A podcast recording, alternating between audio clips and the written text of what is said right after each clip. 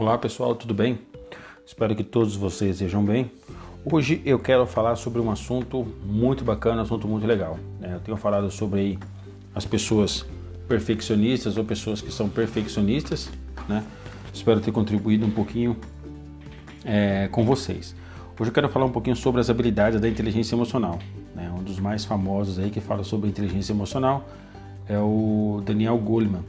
Ele fala bastante sobre a inteligência emocional, é uma das referências hoje mundial, eu acredito, sobre inteligência emocional. Então eu quero falar algumas coisas rápidas sobre as habilidades de, da inteligência emocional. tá? Quero falar um pouquinho sobre autoconhecimento emocional, sobre controle emocional, automotivação, reconhecimento das emoções em outras pessoas e relacionamentos interpessoais. Tá? Então vamos começar um pouquinho sobre essas habilidades. Né? O que, que Daniel Goleman ele, ele aponta, né? segundo Daniel Goleman? É, pode ser uma. Ele pode categorizar em cinco habilidades, que são essas habilidades que eu acabei de falar. Tá?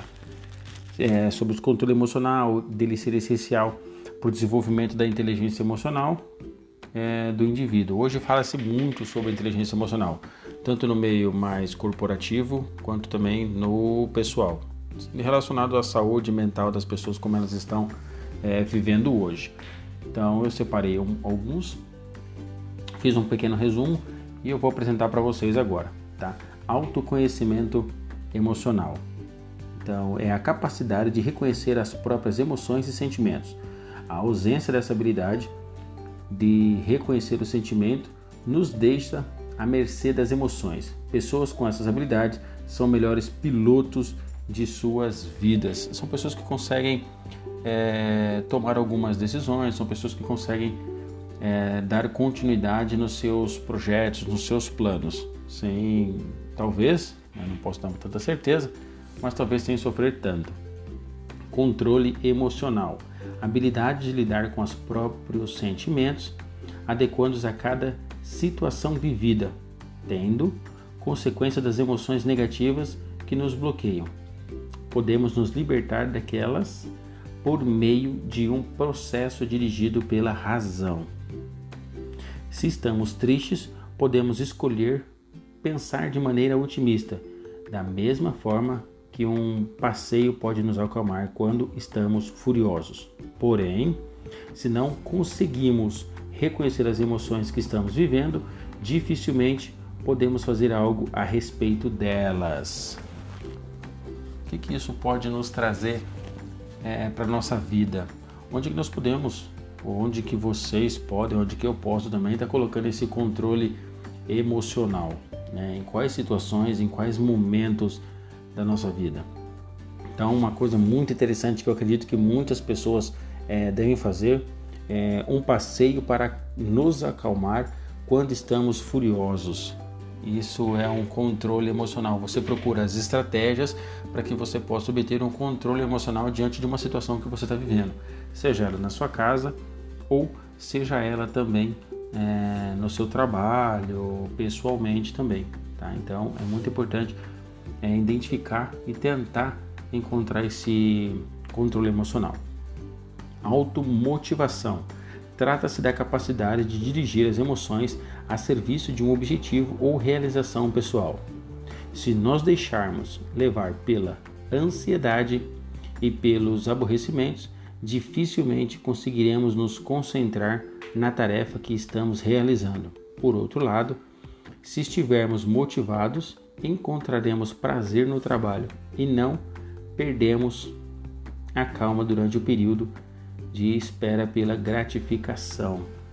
É, eu costumo pensar sobre a palavra automotivação para você não depender das pessoas para elas te motivarem. Né?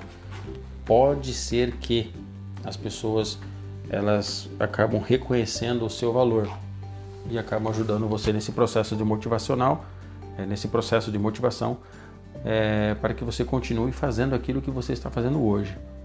Por outro lado, existem outras pessoas também que fazem o possível para que você desista daquilo que você está fazendo. Acredito que muitas pessoas devem passar por isso. Então é muito importante que você não dependa de ninguém para você se motivar. né? Foque naquilo que você quer, estabeleça metas, estabeleça objetivos, prazos, datas para que você possa estar tá cumprindo e seguir em direção a isso. Não dependa de ninguém para se motivar. Reconhecimento das emoções em outras pessoas. Diz respeito à habilidade de reconhecer emoções no outro e ter empatia de sentimentos. Empatia é outra habilidade que constrói o autoconhecimento emocional. Ele permite as pessoas reconhecerem necessidades e desejos nos outros, permitindo-lhes a construção de relacionamentos mais eficazes.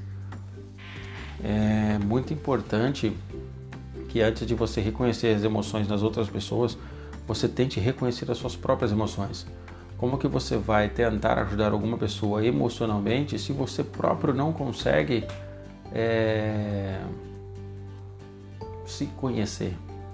Saber quais são as suas, é, as suas fraquezas também, quais são os seus poderes é, dentro da, da emoção, dentro do sentimento. Então é muito importante que você reconheça as suas emoções para que fique mais fácil para que você possa reconhecer as emoções das outras pessoas e que você possa ajudar elas também relacionamentos interpessoais, habilidade de interação com outros indivíduos, utilizando competências sociais. O relacionamento é, em grande parte, a habilidade de gerir sentimentos de outros. É a base de sustentação da popularidade, da liderança e da eficiência interpessoal. Pessoas com essa capacidade são mais eficazes em tudo o que diz respeito a interações interpessoais. De acordo com Goleman, pessoas que exercitam as cinco características acima, acima tendem a parecer confiantes, são boas naquilo que fazem profissionalmente, atingem seus objetivos, são adaptáveis e flexíveis, são pessoas resilientes e capazes de se recuperar de situações estressantes. A vida é muito mais suave se você tem uma boa inteligência emocional. Que interessante. Eu achei muito bacana essa última parte. Apesar de eu ter é, explicado outras vezes e falado sobre é, essa relação interpessoal, mas hoje ela faz mais sentido. Você acaba percebendo quando você está numa situação estressante da sua vida, né? É, eu e minha esposa nós passamos por uma situação bem estressante no ano passado porque a nossa escola de educação infantil ela estava fechada. E pelo fato da nossa escola estar fechada, imagina a situação que nós vivemos, né? a situação que nós nos deparamos. É, não, foi, não, não foi nenhum momento fácil, foram momentos bem difíceis e complicados e com certeza o desenvolvimento da inteligência emocional, tanto em mim quanto na minha esposa, foram prescindíveis para que a gente é, pudesse pensar em outras possibilidades, em outras alternativas para que a gente desse continuidade né, na, na, escola e conseguisse pensar em outros meios também é, para não sofrer tanto.